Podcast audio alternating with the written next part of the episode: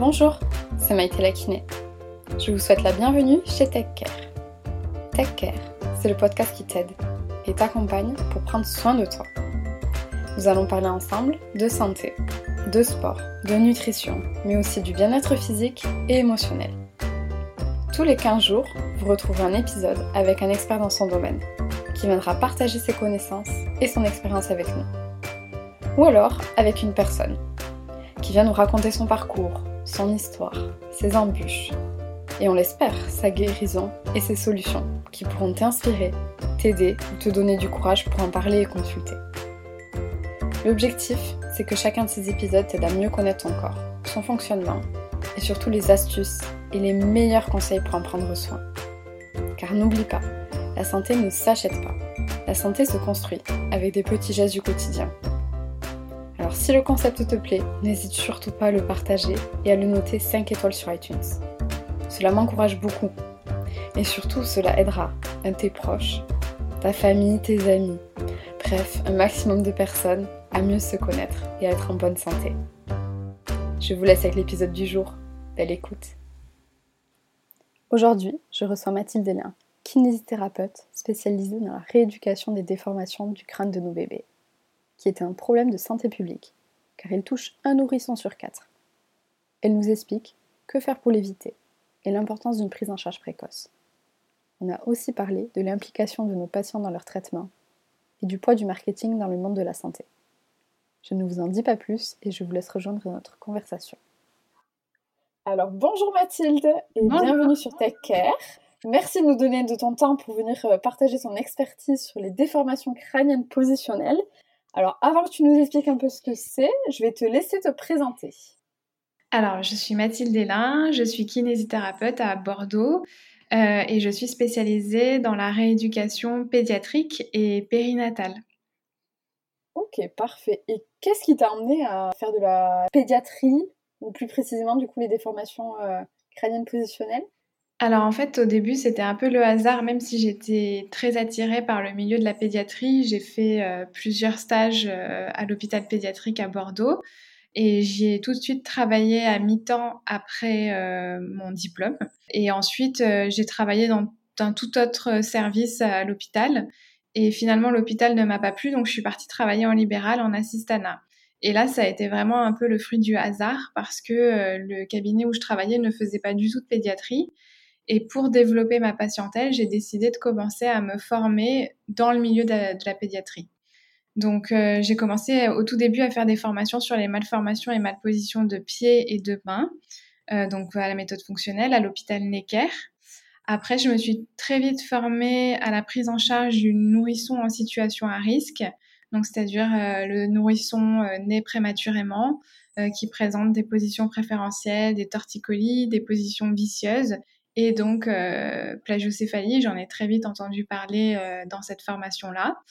Euh, j'ai continué des formations autour de la pédiatrie et du développement moteur euh, un peu plus général. Et un jour, on m'a proposé euh, un DU qui venait tout juste de se créer à l'hôpital de Bordeaux, qui est le DU de physiothérapie crânio-maxillofaciale. Et en fait, je connaissais la prof qui avait créé ce DU parce que c'était ma prof à l'école de kiné. Et j'étais assez intéressée par ce, domaine, mais au début, ça n'avait pas vraiment de lien dans ma tête avec la pédiatrie. Je faisais vraiment cette formation plus par intérêt pour cette prof et par euh, le domaine que je connaissais peu. Je me disais, ça fera toujours une corde à mon arc de plus. Et euh, voilà, j'ai débuté cette formation un peu dans cette optique-là, elle était toute nouvelle et c'était vraiment plus un soutien pour elle euh, que vraiment un objectif pour moi. Et finalement, dans ce DU, j'ai rencontré le docteur Gimbert, qui est neurochirurgien euh, au CHU de Bordeaux, qui nous a fait un cours sur les craniosténoses et les déformations crâniennes positionnelles. Et euh, il nous a vraiment parlé que de généralité en nous expliquant que euh, bon, aujourd'hui, euh, les craniosténoses, elles sont prises en charge de manière chirurgicale, qu'il n'y a pas de, de, rééducation pour ça, mais que tout ce qui était déformation crânienne positionnelle, c'était encore mal connu de la, du milieu de la kiné en gros, il lançait un petit peu un appel aux gens qui étaient intéressés pour euh, traiter euh, ce problème-là. Et là, mais pour moi, ça a été euh, le Graal. Enfin, je me suis dit, génial, je fais une formation à la base où je suis juste là pour prendre un peu de la connaissance dans un domaine que je connais pas, mais qui qui m'attirait pas beaucoup plus jusque-là. Et, et je me rends compte que finalement, ça peut avoir un lien avec la pédiatrie. Donc, je me suis pas très longtemps posé la question de sur quoi j'allais faire mon mémoire pour ce début. Je me suis tout de suite orientée sur le sujet euh, des déformations crâniennes positionnelles. J'ai été très bien accompagnée par euh, deux kinés à Bordeaux qui font euh, exclusivement de la kiné maxillofaciale et notamment de la rééducation linguale aussi avec les enfants. J'ai appris plus tard que dans la sphère de la rééducation crânio-maxillofaciale, il y a aussi tout ce qui est syndrome d'apnée du sommeil du nourrisson qui touche aussi l'enfant. Mais ça, je l'ai appris un peu plus tard quand je m'étais déjà lancée dans les déformations crâniennes. Et donc voilà, j'ai été vraiment très bien accompagnée euh, pendant ce DU sur ce sujet parce que finalement, il n'y avait pas de cours euh, sur la rééducation à proprement parler euh, de ce problème. Donc j'ai un petit peu appris sur le tas avec tous les articles que j'ai lus, à ce moment-là, il n'y avait pas encore de recommandations euh, au niveau de, de l'HAS. J'ai travaillé un petit peu à l'aveugle comme ça et j'ai vraiment pas peur de le dire. J'ai appris sur le tas euh, en, lisant euh, tous les soirs des nouveaux articles sur le sujet et en interrogeant euh, le peu de kinés qui connaissaient un petit peu déjà le sujet. Voilà, j'ai débuté comme ça, donc j'ai fait ce mémoire. Et à la suite de ce mémoire, euh, ça a été un petit peu l'engrenage, quoi. Ça, finalement, c'est tombé pile poil au moment où on parlait de plus en plus de ce problème, où ça devenait de plus en plus un problème de santé publique. Et du coup, le docteur Gimbert était de plus en plus débordé au CHU par des demandes de consultation pour des bébés qui avaient des plagiocéphalies. Et il avait de moins en moins le temps de s'en occuper parce que lui, son vrai travail, c'est de s'occuper des, des craniosténoses. Et donc, il a cherché, en fait, à trouver une solution pour ses patients euh, et ouais, à déléguer, exactement, parce qu'en plus, lui, ce qu'il pouvait faire, c'est uniquement dire euh, on ne traite pas en chirurgie, donc c'est pas vraiment mon travail, je vous conseille d'aller voir des kinés. Et les parents, forcément, demandaient euh, mais qui? Et lui, il savait pas forcément. voilà, donc c'était un peu euh, limité. Et donc, c'est à la suite de ça qu'on a décidé euh, d'ouvrir un service vraiment dédié et, enfin, je dirais plutôt une consultation dédié aux déformations crâniennes positionnelles. Et du coup, on a ouvert cette consultation au CHU de Bordeaux tous les vendredis matins où je reçois euh, tous les parents de la Gironde. Je il y a des parents qui viennent même de loin.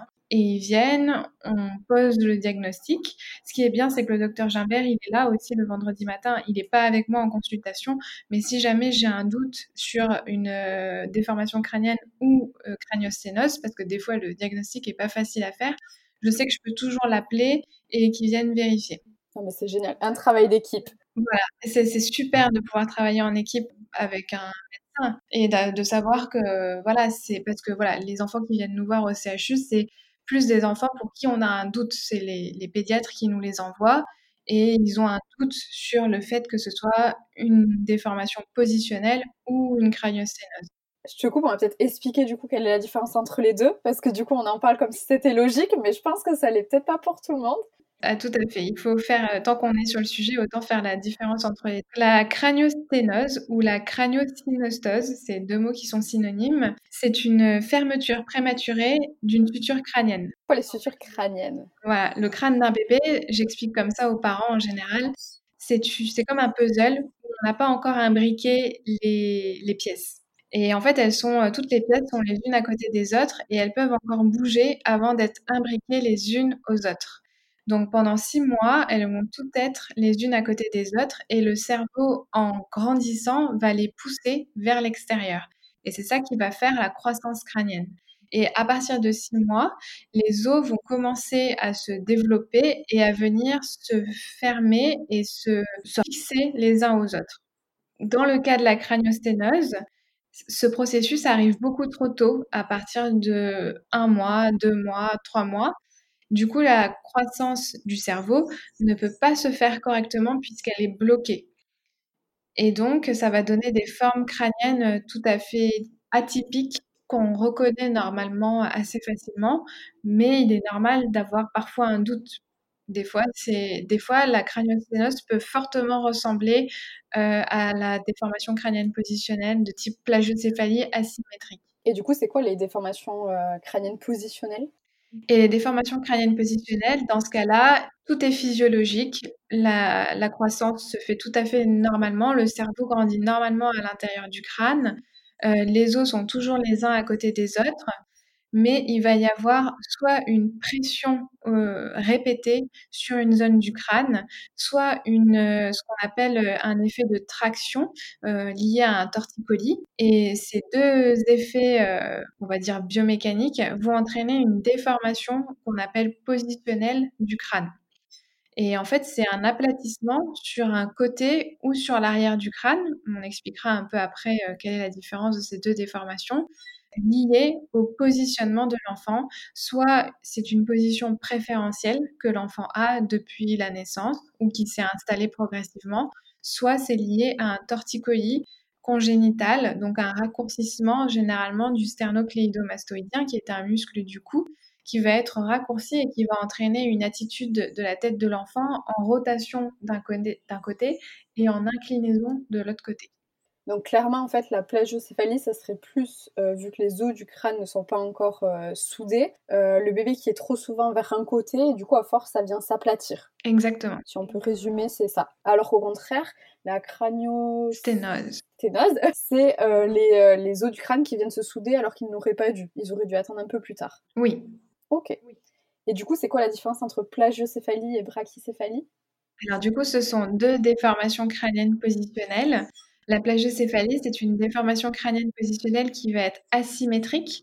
Alors, il y a deux groupes dans les plagiocéphalies. Il y a la plagiocéphalie occipitale, où l'asymétrie va se faire qu'au niveau de l'occiput, c'est-à-dire de l'arrière du crâne, et ça n'aura aucun impact sur le visage et l'avant du crâne.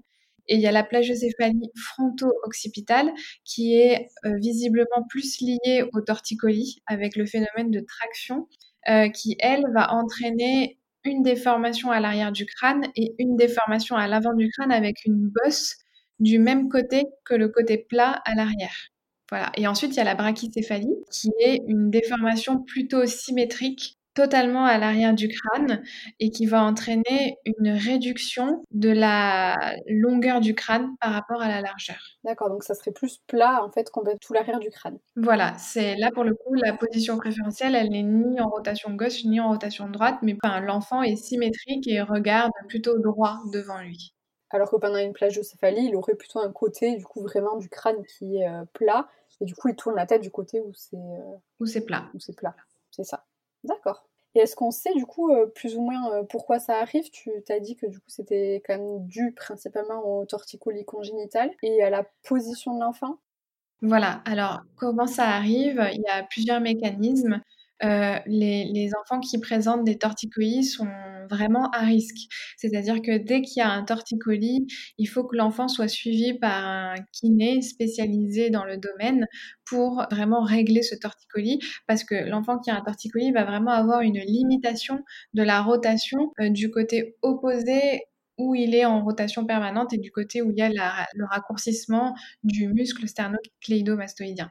Donc pour le coup, le torticolis, c'est vraiment avéré. C'est sûr que ça peut entraîner une plagiocéphalie si c'est pas traité. Ensuite, il y a les positions préférentielles qu'on a plus de mal à expliquer d'où elles viennent? Est-ce que ça vient de la position in utero? On a noté quand même que les femmes qui sont alitées et qui bougent moins pendant leur grossesse euh, sont à risque, c'est-à-dire qu'elles peuvent, leurs bébés sont à risque de développer une position préférentielle. Euh, les grossesses gémellaires sont aussi à risque. Euh, et les grossesses avec euh, liquide amniotique qui ont, j'ai perdu le mot, qui ont moins de liquide, sont aussi des grossesses à risque. Donc on, pense qu'il y a aussi des mécanismes in utero qui peuvent générer plus tard des plagiocéphalies. Par contre, les plagiocéphalies ne peuvent pas se créer in utero. Ça n'a en tout cas jamais été démontré. Et donc la position préférentielle va se développer en fait suite à la naissance et suite et, dans les suites parfois même beaucoup plus tard dans les deux trois mois euh, suivant la grossesse. Je questionne toujours les parents dans mon bilan et en général elles apparaissent entre zéro, entre on va dire deux trois semaines et deux mois. Généralement pas beaucoup plus tard, trois mois grand maximum. Donc, donc c'est rare de voir un enfant qui naît avec une céphalie. Moi, je vois des enfants, j'en vois peut-être 10 par jour.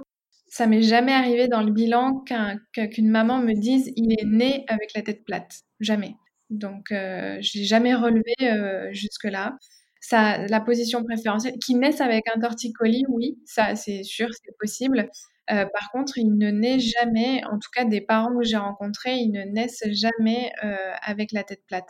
Ça se met en place quand il n'y a pas de torticolis, c'est une position préférentielle qui se met en place dans les semaines, voire les mois qui suivent l'accouchement et qui va s'installer et perdurer dans le temps. Et ça ça s'aggrave et ça se s'engramme en fait chez l'enfant euh, quand ils sont euh, plutôt positionnés dans le matériel de puériculture tel que les transats, les cosy, les cocunas, qui sont en fait des endroits où l'enfant ne peut pas se développer librement entre guillemets, c'est-à-dire qu'il est bloqué dans ce matériel de, de puériculture du coup, il bouge beaucoup moins la tête spontanément. Et du coup, ça va aggraver la position préférentielle et ça va favoriser l'apparition d'une euh, déformation crânienne positionnelle. Parce que ce qu'on n'a pas dit aussi, c'est que c'est quand même un problème de santé publique. Moi, j'ai lu beaucoup que c'était un problème récent et que ça avait peut-être aussi à voir avec euh, la mort inopinée du nourrisson. Je ne sais pas si tu confirmes. Oui, ça touche un nourrisson sur quatre, donc c'est un problème de santé publique. Euh, de par aussi les coûts que ça engendre euh, pour les parents et en global quand c'est apparu. Euh, il faut savoir que si on traite un bébé qui a une plagiocéphalie qui est déjà installée, le traitement sera beaucoup plus long que si on traite tout de suite un torticolis ou une position préférentielle sans qu'il y ait de déformation crânienne associée. Et du coup, ça, le fait de traiter une plagiocéphalie, ça entraîne un coût euh, de santé publique beaucoup plus élevé que le simple traitement d'une position préférentielle ou d'un torticolis. Et du coup, le lien euh, avec euh, la mort inattendue du nourrisson, c'est que effectivement cette pathologie entre guillemets, elle est apparue dans les années 90 lorsqu'on a fait la campagne de couchage sur le dos des bébés pour prévenir la mort inattendue du nourrisson. Donc, on respecte fermement cette recommandation de couchage sur le dos parce que ça a vraiment réduit euh, de 80% les morts inattendues du nourrisson. En revanche, ce qu'il faut vraiment apprendre aux parents, c'est que si la nuit, l'enfant est fait pour être sur le dos, la journée, au contraire, il faut qu'il ne soit pratiquement jamais sur le dos. C'est une image un peu forte que je donne là, mais c'est vraiment pour euh, marquer les esprits dans le sens où comme on se rend compte qu'il faut coucher les enfants sur le dos pour prévenir la mort subite du nourrisson, pour équilibrer les choses, justement, la journée, il, ne faut qu'il soit pratiquement jamais sur le dos. Un peu comme nous au final, hein, parce que normalement nous on est allongé quand on dort, mais après dans la journée heureusement on est capable de se mettre debout, euh, et donc il faut imaginer que sur un crâne d'un bébé qui qu'on pourrait dire un peu mou, forcément, s'il est toute la journée dans quelque chose de très confortable, je dis confortable entre guillemets, euh, il va pas vouloir bouger et puis euh, forcément ça va s'aplatir un peu derrière. Donc en effet, on n'oublie pas qu'on met toujours son bébé à dormir du coup sur le dos, ça ça ne change pas, mais que par contre comme tu dis euh, dans la vie de tous les jours, on essaie peut-être d'utiliser d'autres méthodes. Je sais pas si du coup il y a des méthodes à conseiller pour ne pas mettre son bébé sur le dos. Oui, bah tout à fait. Et ce que j'aime beaucoup donner comme image aux parents, c'est que en Afrique, on ne retrouve pas de déformation crânienne positionnelle parce que la journée, les bébés ne sont jamais laissés euh, dans des transats, euh, dans des cocoonats. Déjà, ils, n'ont pas ce matériel-là en règle générale. Et comme euh, ils ont un mode de vie totalement différent du nôtre, les mères portent leur enfant en permanence dans les trois premiers mois de vie. Et c'est ce qui devrait vraiment être fait pour tous les bébés parce que euh, un bébé de, la naissance jusqu'à 2-3 mois, le portage et le contact physique est vraiment un besoin vital. Et c'est quelque chose qu'on n'explique pas beaucoup aux mamans. Je ne sais pas trop pourquoi d'ailleurs, mais euh, on ne met pas assez l'accent dessus, selon moi. Il faut vraiment qu'un bébé soit porté et ça c'est le premier conseil que je donnerais aux mamans. Euh, c'est entre 0 et 3 mois, porter son enfant au maximum. Euh, je ne conseille pas euh, spécialement de mode de portage. Tant que vous êtes à l'aise avec un mode de portage, euh, portez votre bébé. Ça sera mieux même pour les mamans aussi, parce que vraiment, c'est génial quand on peut porter son enfant, faire la vaisselle en même temps. Il n'y a que des avantages, il faut tester, mais franchement, il n'y a que du positif. Et après, euh, pour éviter de laisser son enfant sur le dos, c'est peut-être des choses aussi qu'on devrait apprendre aux parents euh, en anténatal. Hein. Moi, j'y pense beaucoup. En fait, il faudrait euh, réexpliquer aux parents comment jouer avec leur enfant, comment les mobiliser, comment bien les porter, comment bien les soulever. Euh, parce qu'on voit encore beaucoup de parents soulever les enfants en les prenant sous les aisselles, alors que c'est pas bon puisque ça va euh, relâcher la tête de l'enfant en arrière et à, cet âge-là, ils ont vraiment un, cerveau qui est très fragile et qui peut bouger très facilement dans, la boîte crânienne, d'où euh, le syndrome du bébé secoué aussi, qui a peut-être aussi un petit lien.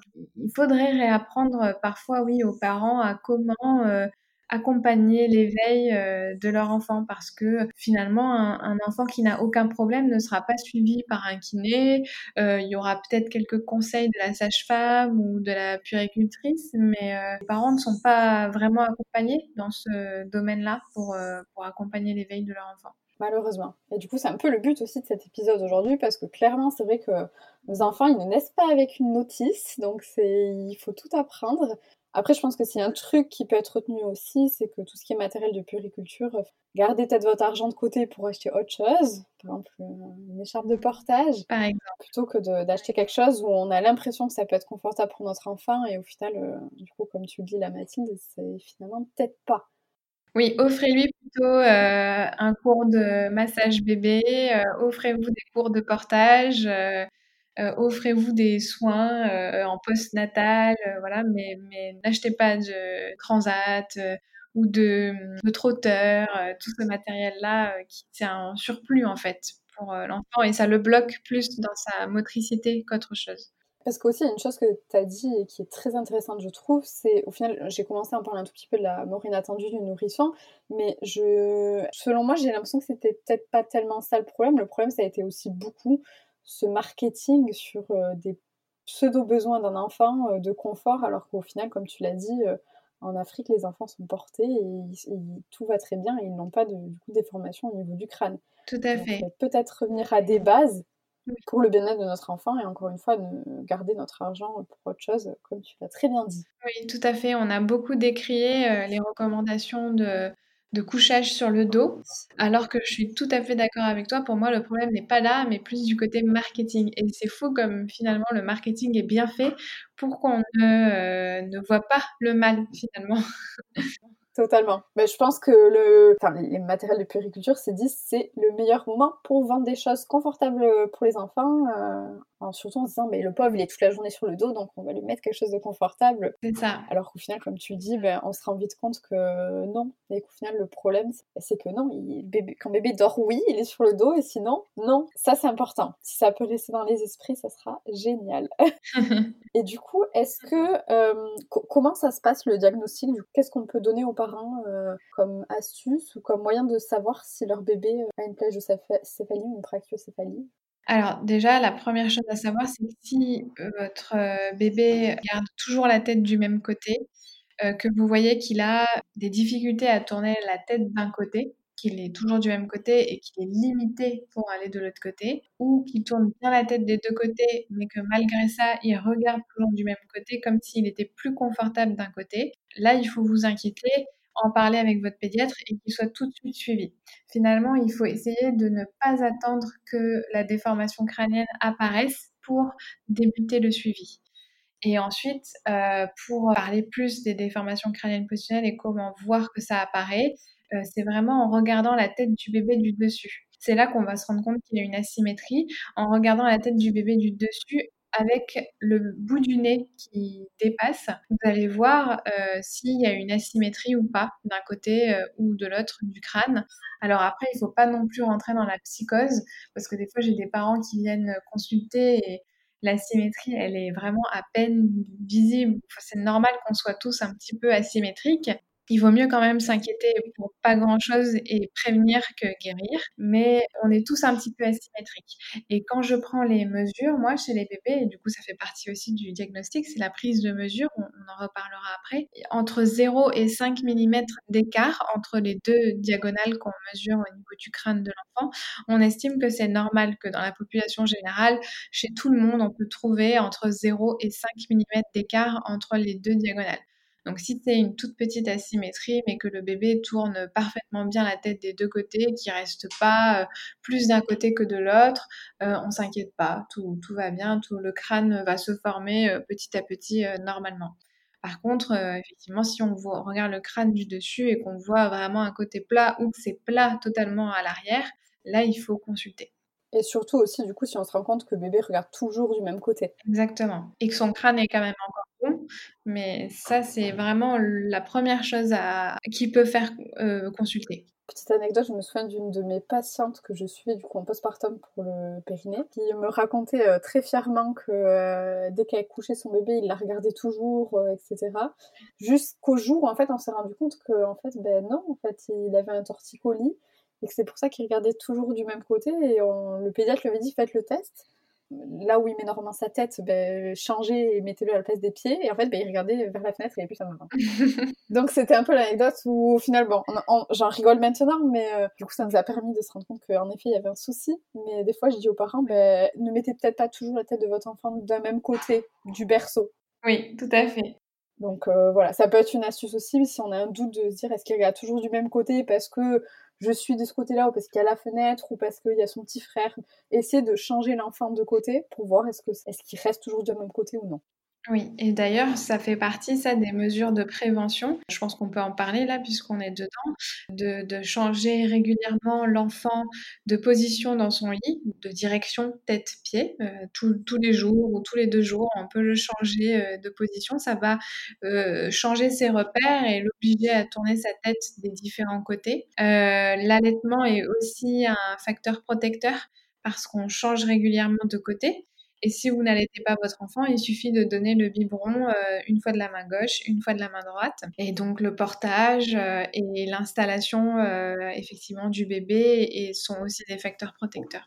Et après, comment ça se passe du coup Une fois que le, enfin, comment il, se passe le diagnostic? Tu nous as parlé vaguement des mesures du coup? Oui, quand vraiment on vient euh, consulter euh, chez un kiné qui va être spécialisé pour le coup, la première chose à faire déjà, c'est de faire un bilan et on va vraiment, euh, parce que comme c'est une pathologie récente, il faut prendre un maximum d'informations pour essayer de, de voir est-ce qu'il y a des facteurs auxquels on n'avait pas pensé qui pourraient favoriser l'apparition d'une formation crânienne positionnelle. Donc on va vous poser plein plein plein de questions sur la position de l'enfant pendant qu'il dort, pendant qu'il fait ses siestes Est-ce que c'est votre premier enfant Est-ce qu'il y avait eu un problème particulier pendant la grossesse euh, Voilà, on a déjà parlé de tout ça.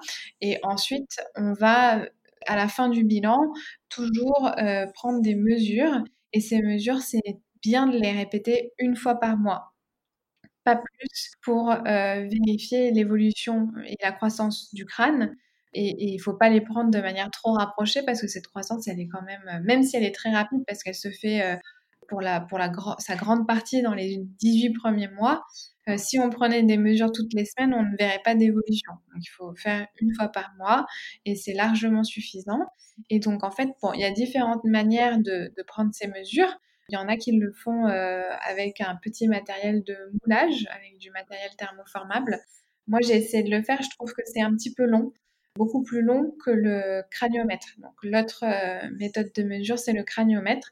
Donc on a un élastique qu'on va placer sur la tête de l'enfant avec des repères et avec le craniomètre. C'est comme une réglette mais un peu arrondie qui va permettre de mesurer la distance entre les deux diagonales, donc entre l'œil, euh, par exemple, droit et à l'opposé, le crâne à droite. Donc, il y a les repères qui sont posés pour sur l'élastique et on fait pareil de l'autre côté. Donc ça, ça va nous donner la différence entre les deux diagonales, ça va nous donner vraiment l'indice de plagiocéphalie. Et euh, ensuite, on va mesurer l'indice crânien. Ça va être la largeur du crâne, donc des deux oreilles, au-dessus des deux oreilles, euh, divisé par la longueur. Donc de la pointe du nez jusqu'au milieu de l'arrière du crâne. Et, ça, ça va nous donner l'indice crânien. L'indice crânien nous permet de voir s'il y a une brachycéphalie ou beaucoup plus rarement, mais ça c'est plutôt dans les cas de craniosténose, des dolicocéphalies. Les dolicocéphalies, c'est quand on a une longueur du crâne qui est beaucoup plus importante que la largeur et ça fait des crânes vraiment en longueur, en fait, comme un petit haricot. Voilà. Et donc, on peut avoir euh, les deux qui sont imbriqués, c'est-à-dire qu'on peut avoir une asymétrie et parfois une brachycéphalie. C'est-à-dire qu'on peut avoir une plagiocéphalie et concomitant une brachycéphalie parce que la largeur du crâne est plus importante que la longueur. Ah d'accord. Ah oui, tu vois, ça je ne pensais pas. Mais maintenant que tu le dis, en fait, quand on différencie vraiment bien les deux termes de plagiocéphalie et brachycéphalie et qu'on sait qu'en fait, la plagiocéphalie, c'est quand on a une asymétrie supérieure à 5 mm et que la brachycéphalie, ça intervient quand on a un indice crânien qui est au-dessus de 85% à partir de là, on voit qu'on peut avoir les deux qui sont imbriqués. OK et une fois, du coup, il y a ce diagnostic qui est posé, qu'est-ce qui se passe? Alors là, on met en place, des séances de kiné régulières. En séance, on va surtout travailler, l'assouplissement de l'enfant et surtout, faire beaucoup d'éducation thérapeutique auprès des parents sur ce qu'ils vont devoir mettre en place à la maison.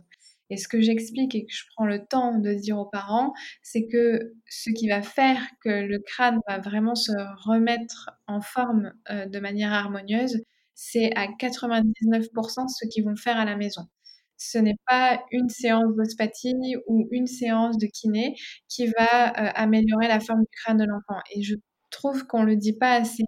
Il y a trop encore de médecins et de pédiatres qui disent Ah oui, il a le crâne plat. Alors, soit on dit ça va rentrer dans l'ordre tout seul, ça c'est le pire. Soit on dit, ben, allez voir votre ostéo, euh, en une ou deux séances, je suis sûre que ça va rentrer dans l'ordre. Alors oui, l'ostéopathe va permettre de euh, rééquilibrer euh, certaines tensions, permettre certains relâchements, un travail tissulaire aussi qui va permettre de, de, relâcher et à l'enfant de faire perdre un petit peu cette préférence d'un côté. Mais si ça n'est pas entretenu à la maison, c'est sûr que ça va rater et ça va servir à rien. Et je vois beaucoup de, déformations crâniennes positionnelles s'aggraver à cause de ça. Généralement, les, parents ont fait une ou deux ou trois, parfois cinq, six séances d'ostéopathie, mais comme ça, de manière ponctuelle, une fois par mois ou une fois tous les deux mois, en pensant que c'était vraiment ça qui allait faire que ça allait rentrer dans l'ordre.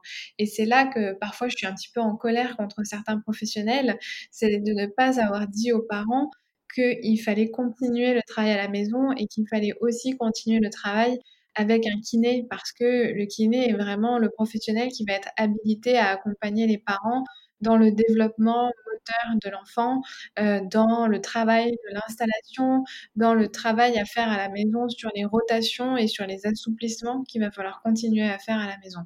Donc euh, voilà, 99% du travail, c'est celui qui sera fait à la maison et c'est celui qui permettra que ça s'améliore. Sans ça, euh, c'est l'échec euh, assuré.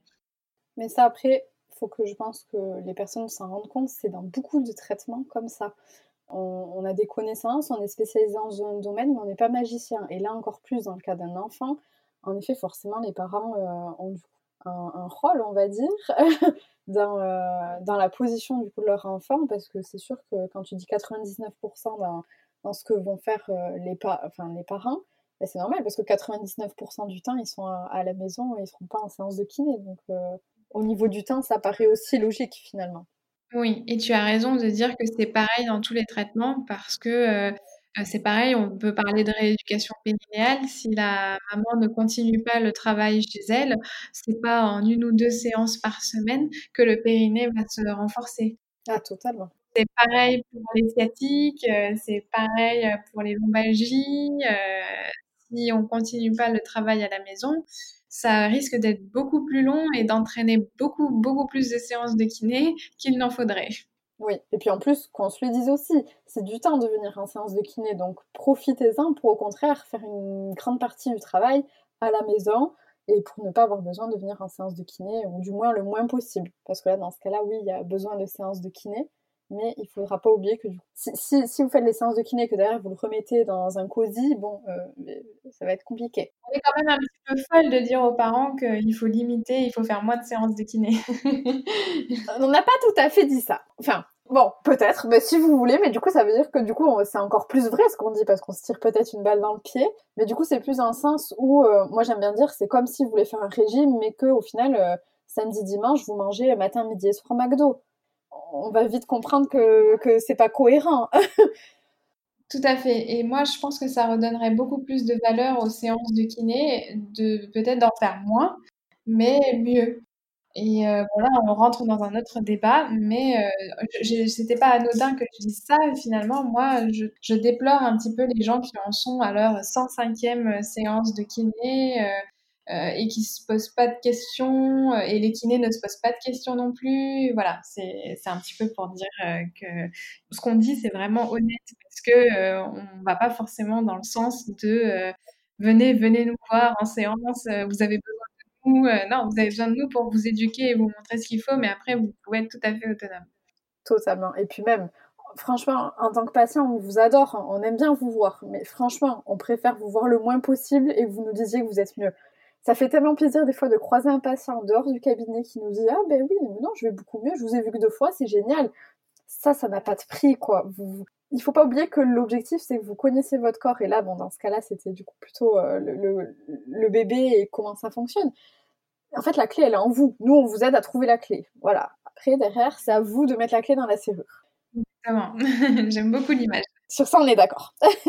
Donc, il y a les séances de kiné. Est-ce qu'il y a autre chose comme traitement qui peut euh, oui, donc euh, on a parlé un petit peu d'ostéopathie, ça peut aider dans certains cas. Moi, je sais que ça m'arrive d'orienter des enfants vers des ostéopathes euh, quand je me sens vraiment bloquée que je vois que euh, il y a un, blocage pardon, euh, parfois un peu plus global, euh, ou euh, parfois il faut simplement un petit déclic et le fait de changer de thérapeute, il va y avoir quelque chose qui va se débloquer. Ça peut parfois être une solution. Et il existe aussi le traitement par orthèse crânienne. Je, reviens deux minutes sur l'ostéopathie. ça peut aider du coup à, à débloquer, mais le problème, c'est qu'il faut vraiment mettre l'accent sur ce n'est pas le traitement de choix qui est recommandé aujourd'hui. Sans, euh, vouloir euh, créer de, de débat autour de ça, il n'y a pas eu d'études qui ont prouvé que la supériorité du traitement ostéopathique, alors que, comme je le disais, 99% des enfants que je suis en séance euh, ont d'abord en premier lieu été voir un ostéopathe parce que euh, quelque part c'est un petit peu la mode aujourd'hui et que euh, parfois les pédiatres ou les médecins sont un petit peu mal informés sur ce que peut faire le kiné et sur le fait qu'un kiné puisse être spécialisé en pédiatrie. Mais à contrario, les études ont bien démontré que le traitement de choix et en premier lieu, c'est la physiothérapie. Voilà, je parle de physiothérapie parce que c'est des études canadiennes et euh, américaines qui ont prouvé ça. Mais pour le coup, avant l'ostéopathie, avant le casque, en première intention, c'est la physiothérapie. Et ensuite, l'éducation des parents, le repositionnement, l'installation, le travail et la stimulation motrice. Y croire Mathilde parce que, que enfin, je pense que je peux le dire, ça fait partie du coup de l'étude de recherche enfin, qui a regroupé toutes ces études-là au niveau de l'HAS. Tout à fait, oui. J'ai fait partie du groupe de recherche euh, à l'HAS sur euh, les déformations crâniennes positionnelles et la mort inattendue du nourrisson. Euh, et on était une dizaine d'experts regroupés pour faire cette fiche de recommandation. Et on a pris beaucoup de temps pour le faire. Il y avait même un médecin ostéopathe et un ostéopathe. Donc c'est même validé par le les ostéopathes. Voilà, on a fait une fiche de recommandation et j'invite vraiment tous les professionnels qui, prennent en charge euh, des enfants à prendre connaissance de cette fiche parce qu'elle est selon moi vraiment bien faite. Elle met surtout vraiment en valeur le métier de kinésithérapeute et je me suis battue pour ça parce qu'on n'était que deux kinés euh, à faire partie euh, du groupe contrairement aux neurochirurgiens, aux médecins, aux infirmières péricultrices, etc., sages-femmes aussi. Et vraiment, par il a fallu euh, quelque part un peu taper du poing sur la table et montrer qu'on était là et montrer notre place aussi euh, face à l'ostéopathie, notre place de, de quand même de professionnels de santé, remboursés par la sécurité sociale, euh, reconnus avec des, des, études à la clé. Et ouais, je suis, je suis assez fière du résultat de cette fiche. tu peux, parce que je confirme, de toute façon, je mettrai le lien dans la description du podcast de ce rapport de l'HAS. On n'a pas précisé, l'HAS, c'est la haute autorité de santé. C'est un peu ce qui s'occupe, du moins en France, de, donner les directives. Et on devrait tous plus ou moins se fier à ce que dit l'HAS. C'est pas n'importe quoi, c'est pas une étude qui est sortie de, n'importe où. Donc euh, pour tous ceux qui voudront le lire, et dans tous les cas j'invite tout le monde, même ceux qui sont pas professionnels de santé, c'est dit avec des mots assez simples. Donc euh, après normalement ça fera écho à tout ce qu'on a dit un tout petit peu là déjà dans cet épisode. Et donc pour en revenir peut-être au casque, Oui, voilà, voilà, dans la suite du traitement, heu, enfin, ça n'est pas la suite logique, mais c'est les autres options qui existent. C'est le casque ou heu, parfois appelé orthèse crânienne. Heu, alors là, il y a de grands débats autour du casque. Moi, je prends ça avec, objectivité. Je vais je vais dire, je ne suis ni pour ni contre le casque, même si à Bordeaux, on a une réputation d'être contre le casque parce que pour le coup, on va dire qu'au CHU, plutôt contre le casque, mais dans le sens où il y a eu trop de marketing qui a été fait autour de ce produit et trop euh, de ventes abusives. C'est-à-dire que les enfants, enfin les parents qui vont consulter pour leur enfant pour un casque, on trouve que parfois euh, la, proposition du casque arrive beaucoup trop tôt euh, dans le diagnostic, sans même qu'il y ait eu un essai de traitement en kiné, parfois avec des déformations qui sont presque invisibles à l'œil nu. Donc voilà, on trouve qu'il y a eu des abus qui ont été faits dans, ce, dans ce domaine et du coup on s'est un petit peu positionné contre le casque pour marquer les esprits. Maintenant, moi au cabinet, je suis un petit peu plus mesurée dans la vraie vie parce que euh, j'estime qu'il y a des enfants qui ont des déformations telles et qui ont euh, d'autres problèmes associés qui vont faire que si on ne prend pas la décision un peu plus radicale de l'orthèse crânienne, euh, il va y avoir vraiment un gros préjudice esthétique et je pense même des préjudices fonctionnels au niveau des articulations temporomandibulaires. Euh, voilà, on en reparlera peut-être après à l'âge adulte. Du coup, il y a, des cas pour lesquels euh, c'est pas que je me pose pas la question. Bien évidemment, on essaye au début de mettre en place le repositionnement, euh, voilà, la kiné, les séances de kiné et on sent que ce sera pas suffisant. Donc on, en parle aux parents, on essaye de, de, leur expliquer à quoi ça va servir, pourquoi, et parfois le casque est indispensable. Donc le casque, c'est réservé aux déformations crâniennes positionnelles sévères, c'est-à-dire qu'ils vont être au-dessus de 12 à 15 mm en fonction euh, des autres facteurs de risque ou pour les brachycéphalies sévères qui vont être au-dessus de 95-100% d'indice crânien. Pourquoi c'est réservé aux déformations sévères? Parce que en fait, on vient déjà mettre une pression sur un crâne 23 heures sur 24. Parce que l'efficacité du casque, elle n'est présente que si on est vraiment rigoureux sur ce critère-là. Il faut que l'enfant porte 23 heures sur 24 son casque. Si ça ne se fait pas comme ça, vous allez mettre entre 1000 et 4000 euros dans un casque pour rien. c'est ce que j'allais dire en plus, parce que du coup, c'est quelque chose qui n'est pas remboursé, je crois, ou très très peu. C'est très, très peu remboursé. C'est remboursé pour des enfants qui sont en affection de longue durée, donc qui ont d'autres pathologies associées. D'ailleurs, voilà, ça fait partie aussi des critères euh, de, du port du casque. S'il y a des pathologies associées avec des troubles de la motricité, euh, voilà, je répète, ce n'est pas la plagiocéphalie qui engendre des troubles neurologiques ou des troubles de la motricité. C'est vraiment quelque chose qui va être là concomitant. C'est plutôt même un enfant qui va naître avec un handicap qui peut développer ensuite une plagiocéphalie.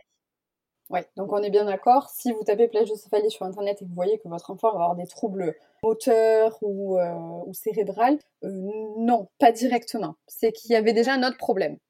S'il y en a, c'est qu'il y avait déjà un autre problème et que c'était déjà présent et que la plagiocéphalie s'est développée avec ou à cause de ça. C'est vraiment, la plagiocéphalie, c'est un manque de mobilité. Donc, un enfant qui va naître avec, par exemple, une hémiplégie ou euh, une infirmité motrice cérébrale va avoir des troubles de la mobilité et de la motricité. Il peut même y avoir des, choses un peu moins bien étiquetées qu'on a du mal à diagnostiquer.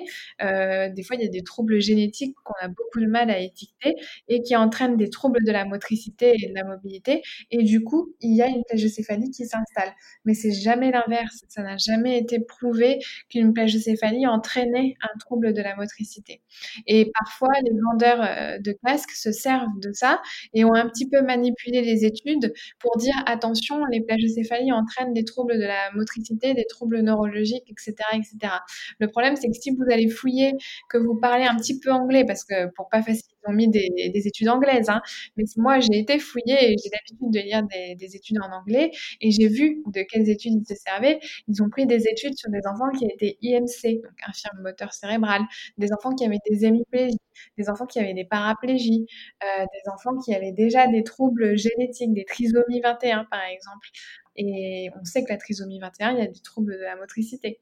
Et donc, ils ont manipulé un petit peu ces études. Donc, il faut faire très attention. Si on vous propose d'emblée le port d'un casque, il faut prendre un deuxième avis. C'est pas anodin que de euh, faire porter un casque qui va engendrer une pression sur un crâne pendant 23 heures sur 24. Et qui plus est, si la déformation entre guillemets n'est pas assez sévère, vraiment l'évolution avec le casque sera exactement la même que l'évolution sans casque. Ça, ça a été prouvé par plusieurs études canadiennes, américaines et même françaises euh, sur des groupes plus ou moins grands d'enfants. Mais il y a des études qui sont vraiment de grade euh, a ou B, je sais plus, enfin c'est des grades très élevés, euh, qui prouvent que dans les déformations modérées, donc jusqu'à 10-12 mm d'écart entre les deux diagonales, avec les mesures de repositionnement, le suivi en physiothérapie et le travail à la maison, euh, le résultat est exactement le même qu'avec le port d'un casque. Et en fait, c'est très facile de comprendre ça parce que si vous mettez une pression avec un casque sur un crâne qui est peu déformé, en fait, ce traitement sera moins efficace que sur un crâne qui est très déformé, vu qu'on se sert de la pression sur la zone qui est euh, encore trop bombée pour laisser la zone plate se développer. On comprend très vite que si on pose un casque sur un crâne qui est, presque rond, bah, la pression sera beaucoup moins efficace. Et encore une fois, on en revient, il y a une base de marketing. Donc, essayez peut-être de consulter à ce qu'on évalue déjà bien votre enfant s'il y a un doute, toujours demander un deuxième avis et que, en effet, les séances de kiné sont remboursées par la sécurité sociale et votre mutuelle, alors qu'un casque, non. Donc, c'est peut-être intéressant de commencer à faire quelques séances de kiné. Après, je ne sais pas si, selon toi, il y a un nombre de séances de kiné qui permet de dire, ben non, là, on n'y arrivera peut-être pas plus. Bon, en effet, il y a quand même ce que vont faire les parents derrière, encore une fois, on le répète. Mais euh, essayez peut-être de commencer tranquillement par des séances de kiné, donner tous les conseils qu'on donnera peut-être à la fin de l'épisode, essayez de voir ce que ça donne avant de peut-être penser à un casque, ou le casque, comme elle l'a dit Mathilde, c'est que dans les cas euh, quand même très sévères, euh, on n'est pas contre le casque, mais il faut bien comprendre que c'est que dans certains cas et c'est pas la première solution qui doit venir à l'esprit. Et en fait, en, nombre de séances, il n'y a pas vraiment de nombre, ça va venir de l'évolution motrice de l'enfant. C'est-à-dire qu'à partir du moment où il commence à tourner sa tête euh, correctement des deux côtés, qu'il commence à se tourner par lui-même euh, sur le côté, puis sur le ventre, à partir de là, on diminue le nombre de séances et on les espace. Euh, et à partir du moment où il commence à se déplacer seul, on estime que là, on peut vraiment faire uniquement des séances de contrôle avec simplement des mesures tous les un mois ou tous les un mois et demi. Parce qu'à partir du moment où l'enfant commence à se déplacer, finalement, c'est pratiquement gagné. Sauf s'il y a encore un torticolis ou une posture un petit peu gênante qui persiste. Quand l'enfant commence à se déplacer, il ne sera jamais sur le dos la journée, à part pendant ses siestes, peut-être. Mais, et encore, moi, je le préconise euh, et j'explique aux parents comment faire faire les siestes sur le côté. Donc euh, normalement, à partir du moment où l'enfant commence à se déplacer, tout, tout rentre dans l'ordre puisqu'il ne passe pas de temps euh, sur le dos la journée. Donc encore une fois, on en revient sur la position de l'enfant en dehors du moment où il dort qui est fondamental. Exactement. Et pour, pour terminer avec euh, le casque, il faut aussi parler du coût. Un casque, ça coûte entre 1100 euros pour des instituts comme euh, la Garrigue à Bordeaux, que je connais et qui font, qui pour moi sont très compétents parce que c'est eux qui font aussi des, des orthèses pour les scolieuses. Et, euh, et c'est les moins chers que je connaisse dans la région bordelaise, hein, j'entends. Et c'est vraiment des professionnels des orthèses. Donc, moi, j'ai confiance d'envoyer les patients vers, vers ces centres-là. Après, il y a des centres beaucoup plus euh, marketing euh, et qu'on retrouve sur Internet avec Cranioform et Dogband, par exemple. Et là, on retrouve des casques qui coûtent euh, autour de 4000, 4500 euros. Alors que moi, j'ai pu voir les deux casques ils se vantent d'être euh, différents. Le DocBand Cranioform se vante d'être des casques dynamiques par rapport aux, casques classiques de la Garrigue. Moi, j'ai vu les deux casques. À part les fermetures qui se font euh, d'un côté euh, par des scratchs et d'un autre par des sangles, je sais plus très bien comment. Il n'y a pas de différence que ce soit au niveau du matériel, au niveau du poids du casque. Ça explique pas la différence de prix. Non, j'explique. Je ne peux pas expliquer qu'il y ait 3500 euros de différence, euh, surtout quand on voit que la matière est la même. Parce que finalement, euh, c'est ça. Et finalement, c'est le prix du marketing. Enfin, il y a des chances que ce soit ça. Voilà et heu et enfin, le casque et on le dit pas tout le temps, heu, mais il y a des enfants qui sont allergiques aux produits qu'on utilise pour fabriquer les casques et là, vous l'avez vraiment dans l'os parce que, heu, vous avez payé le casque, vous serez pas remboursé et votre enfant, il peut être allergique. Il y a pas de test, on fait pas de test pour, heu, pour ça. C'est très rare, mais ça arrive. Il y a aussi des risques de dépilation, c'est-à-dire que sur la zone où le casque va appuyer, heu, l'enfant généralement perd tous ses cheveux à ce niveau-là parce que la pression est telle que euh, ça, ça fait tomber vraiment tous les cheveux. Et il y a aussi des risques d'escarres et de blessures au niveau du casque. À Bordeaux, là au CHU de Bordeaux, il y a eu une fois une blessure euh, où on voyait l'os quand même. Hein. En une journée, on peut me poser le casque à un enfant et le soir retrouver une énorme blessure. Ça peut se faire en, en, bah, en 23 heures en très peu de temps. Parce qu'on peut expliquer un tout petit peu ce qu'est un escar. Un escar, c'est, on pourrait résumer, c'est comme si la peau en fait partait et on a plusieurs couches de peau en fait jusqu'à arriver du coup au niveau de l'os.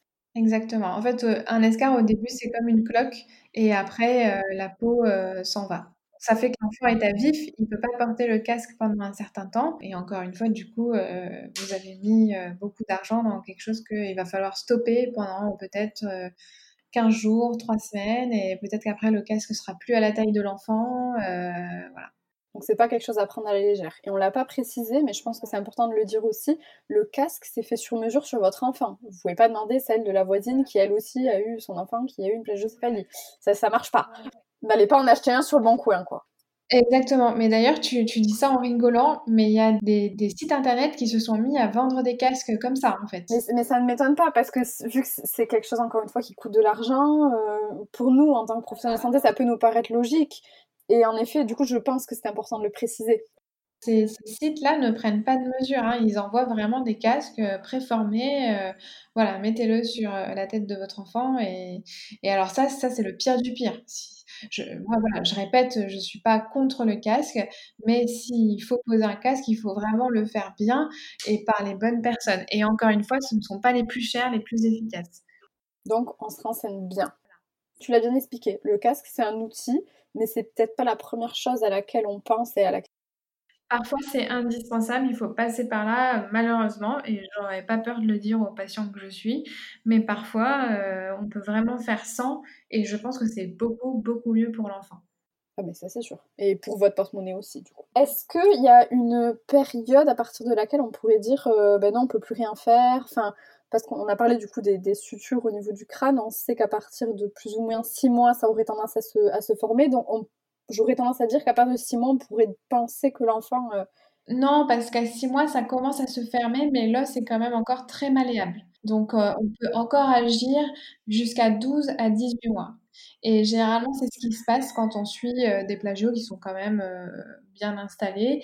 On suit les enfants pratiquement toujours jusqu'à un an, jusqu'à ce qu'ils commencent à se déplacer correctement, voire à marcher.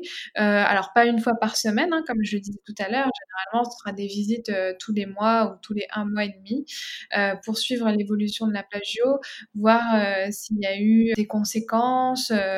moi, jusque-là, j'en ai jamais eu les enfants que j'ai suivis jusqu'à un an, euh, tout est parfait, c'est-à-dire qu'à la fin, euh, alors si on regarde bien, cheveux mouillés au-dessus du crâne, on va peut-être voir une petite asymétrie parce qu'on le sait, on sait que c'est là et qu'en plus on s'est vraiment focalisé dessus.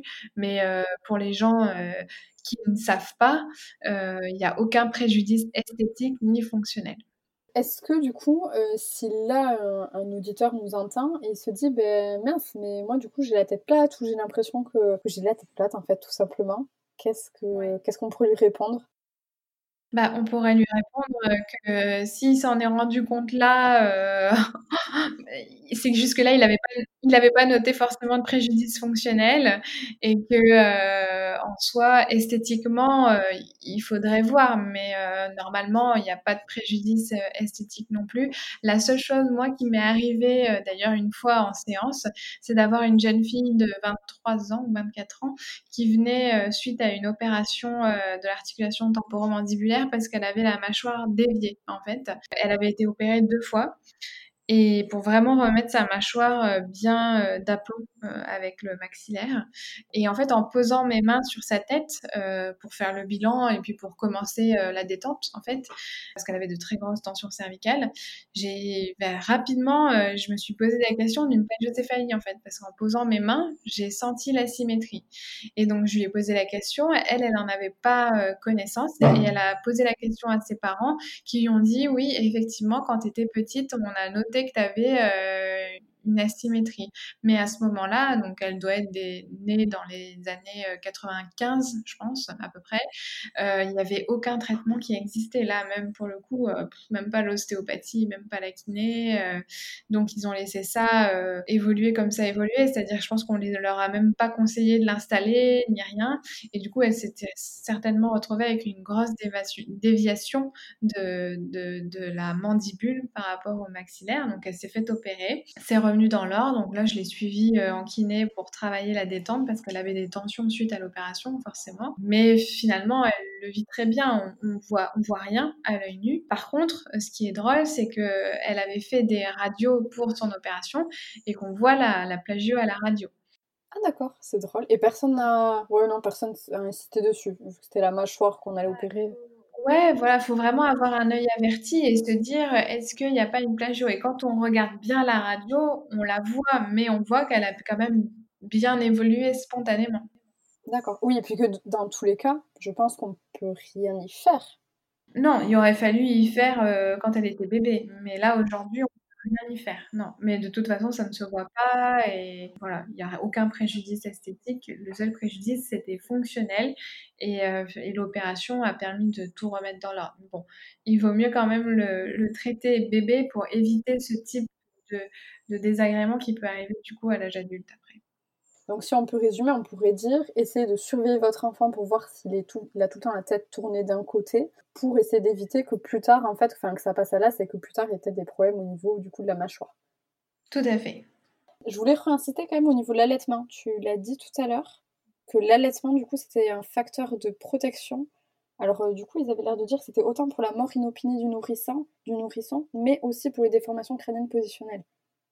Oui, euh, je pense que pour la mort inopinée du nourrisson, alors je m'avancerai pas trop sur le sujet, mais je pense que c'est parce que du coup le bébé se réveille régulièrement pendant la nuit et du coup il y a une surveillance régulière pendant la nuit de, l'enfant quand on allait. Et en tout cas, euh, l'allaitement prévient la plagiocéphalie dans le sens où pour téter, l'enfant est obligé de tourner euh, sa tête euh, d'un côté et de l'autre en fonction du sein qui lui est présenté.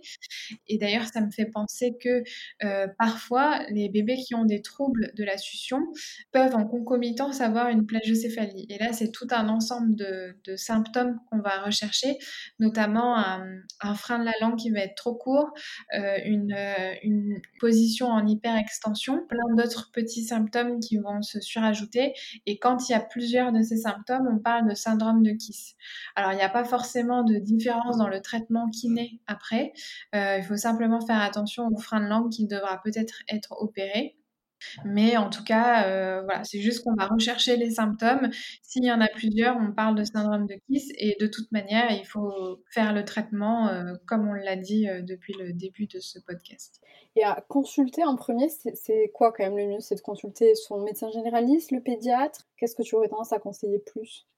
Alors en premier, pour moi, c'est médecin généraliste ou pédiatre parce que Aujourd'hui, en France, pour avoir euh, des séances de kiné, il faut avoir une prescription. Euh, donc, la première personne à consulter, effectivement, ça va être votre médecin ou votre pédiatre, mais il faut faire attention parce que tous les médecins et tous les pédiatres ne sont pas sensibilisés et formés à ce problème. Donc, si un médecin ou un pédiatre vous dit votre bébé, euh, ça va rentrer dans l'ordre tout seul, ce qu'il a, il n'y a pas de problème, il faut vous rapprocher d'un centre de référence comme au CHU de Bordeaux où on reçoit les gens sans ordonnance. Donc on les reçoit, c'est moi qui les reçois. Et s'il y a besoin de séance de kiné, on leur fait directement une ordonnance du CHU de Bordeaux. Et, comment on peut trouver ces centres de référence? Il y, a, un site internet ça va être, il faut se rapprocher euh, du CHU de sa région. Il n'y a pas vraiment de site internet, mais il y a, euh, si je l'avais noté, la filière santé maladie rare tête et cou. C'est www.tête-cou.fr. Il me semble que sur ce site-là, il y a tous les centres de référence des maladies qui concernent la tête et le cou. D'accord, bah, c'est intéressant, c'est pareil, je le mettrai en lien du coup dans, la description du podcast. Et pour les kinés, c'est pareil, pour trouver quelqu'un qui est spécialisé, bon là, peut-être laisser aussi le pédiatre et le médecin euh, vous dériver vers quelqu'un de confiance, mais s'il ne le fait pas particulièrement, eh bien là, j'y travaille euh, parce que je suis en train de mettre en place des formations pour les professionnels de santé et aussi les professionnels qui travaille avec les nourrissons, donc tout ce qui va être euh, assistante maternelle, crèche, euh, voilà, toutes les professions qui touchent à l'enfant. Je suis en train de créer une formation pour créer aussi un, répertoire de professionnels formés dans le domaine. Ok, ça serait génial. Il faudra que tu me tiennes au courant dès que, c'est créé qu'on partage du coup les liens. Donc euh, n'hésitez pas à nous suivre mutuellement. Je le rappellerai à la fin de l'épisode comment nous suivre. On communiquera du coup quand ça sera fait. Ok, donc maintenant Mathilde, est-ce que tu as des conseils à donner aux parents ou aux futurs parents qui ont un enfant qui a soit la tête plate ou qui veulent éviter qu'il ait la tête plate? Oui, alors euh, la première chose que je vous conseille, c'est de beaucoup porter votre enfant, surtout dans les deux premiers mois de vie.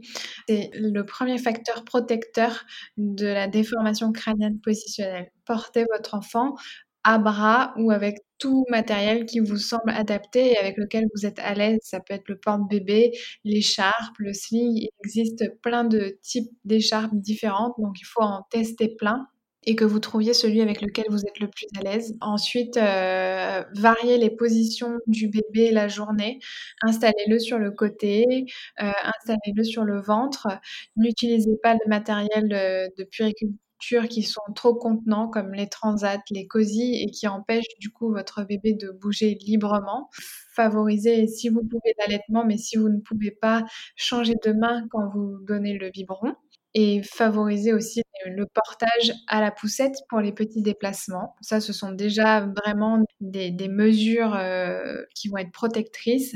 Et après, si vous sentez que votre enfant n'accepte pas bien euh, les positions sur le côté ou sur le ventre, ou qu'il vous semble qu'il a une position préférentielle par rapport euh, à un côté, à un autre côté, il faut rapidement, le plus rapidement possible, consulter un spécialiste. Donc, comme je le disais, soit votre médecin ou votre pédiatre pour qu'il vous donne des séances de kiné. Et si vous sentez qu'il n'est pas assez informé sur le sujet et qui, selon lui, ça rentrera euh, dans l'ordre tout seul, ça n'est jamais le cas. Ça ne rentre pas dans l'ordre tout seul. Rapprochez-vous d'un centre de référence pour euh, qu'on vous oriente et qu'on vous fasse une prescription de rééducation. Voilà, il faut faire de la rééducation le plus tôt possible parce que plus c'est pris en charge tôt, plus il y a de chances que ça réussisse et moins ce sera long. Et voilà, je pense que j'ai fait le tour. Ouais, non, t'as très très bien résumé. Donc, n'oubliez pas, en effet, on consulte le plus tôt possible parce que, comme on l'a dit, avant quand même que les os euh, se collent, on va dire, entre guillemets, c'est là où on peut quand même euh, réussir à, soigner le plus facilement possible euh, et puis en fait solutionner le problème euh, avant qu'il s'aggrave vraiment. Voilà, et dernière petite chose, je pense que ça peut servir parfois à certains parents. Il y a des parents qui sont parfois très isolés, ou il y a même parfois des parents à l'étranger. Je me rappelle d'une maman que j'avais rencontrée à Bali qui avait son bébé qui avait une plagiocéphalie, mais vraiment par le hasard le plus total. Et du coup, ça m'avait donné l'idée de faire des visioconférences avec elle pour lui donner des conseils pour son bébé. Et depuis, en fait, j'ai enfin, Doctolib m'a donné la possibilité de, de, faire ça de manière plus facile parce que la visio c'était bien, mais parfois ça fonctionnait pas forcément très bien. Et du coup, maintenant, je donne des téléconsultations sur Doctolib pour les parents qui, alors des fois, j'ai des parents qui sont au fin fond de la campagne, de je sais pas, je sais pas où, et qui n'ont pas trouvé de spécialiste, ou parfois j'ai des parents qui ont vu euh, plusieurs ostéos ou plusieurs kinés et pour qui ça n'a pas été probant et ils viennent prendre un second avis, ou euh, des parents qui ont beaucoup entendu parler du casque et qui sont pas forcément suivis et qui veulent avoir un avis. Du coup, voilà, c'est plus pour des avis et donner des pistes de rééducation pour les parents qui sont isolés ou des avis pour les parents qui ont besoin de second avis. Dans tous les cas, voilà, tout, tout est possible et ça vous évite de faire beaucoup de trajets si vous êtes loin. Ça, c'est un outil que je trouve de plus en plus intéressant. Totalement. Et ça prouve qu'il y a du coup toujours une solution. Donc, il faut creuser un peu, il faut chercher. C'est le but de cet épisode aussi. On espère que vous allez euh, du coup retenir tout ça. Donc merci beaucoup Mathilde d'être venue et d'avoir donné ton temps pour euh, nous donner toutes ces bonnes infos.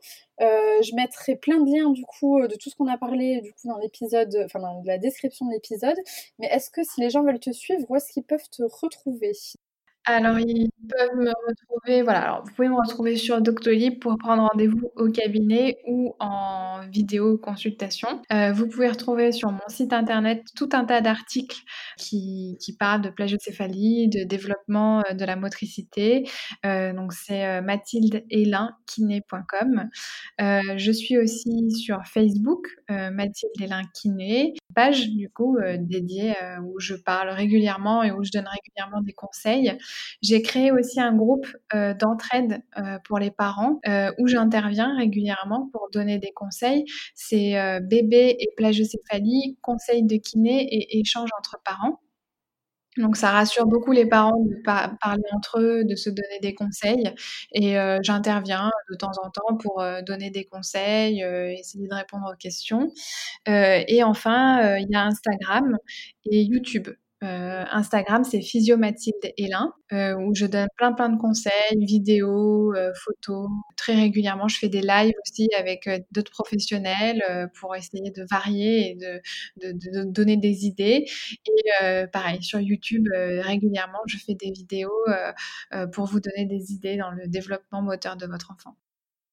Parfait. Et bien, vous voyez, vous pouvez la retrouver partout, donc n'hésitez pas. Encore une fois, il y aura tous les liens dans la description de cet épisode. C'est parfait. Merci encore Mathilde. Avec plaisir, merci à toi pour cette proposition et ce podcast qui est vraiment très intéressant. Eh bien, parfait. Eh bien, bonne journée à toi. Merci, bonne journée. Alors voilà, c'est la fin de cet épisode. Bravo à toi d'être resté jusqu'au bout. Si tu as des questions, n'hésite pas à nous contacter sur les réseaux sociaux. Les liens sont dans la description. Et si tu as aimé cet épisode ou que tu connais des futurs parents, n'hésite pas à leur partager et à mettre 5 étoiles sur ton application de podcast. En attendant, n'oublie pas, prends soin de toi. Take care.